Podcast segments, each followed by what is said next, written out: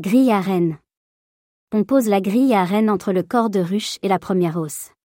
Elle laisse passer les abeilles mais non la reine, bien plus grosse. La reine ne pond donc pas dans les hausses. Donc il aura dans la hausse, ou les hausses, que du miel. Cela donne l'espace à la reine pour plus de couvains.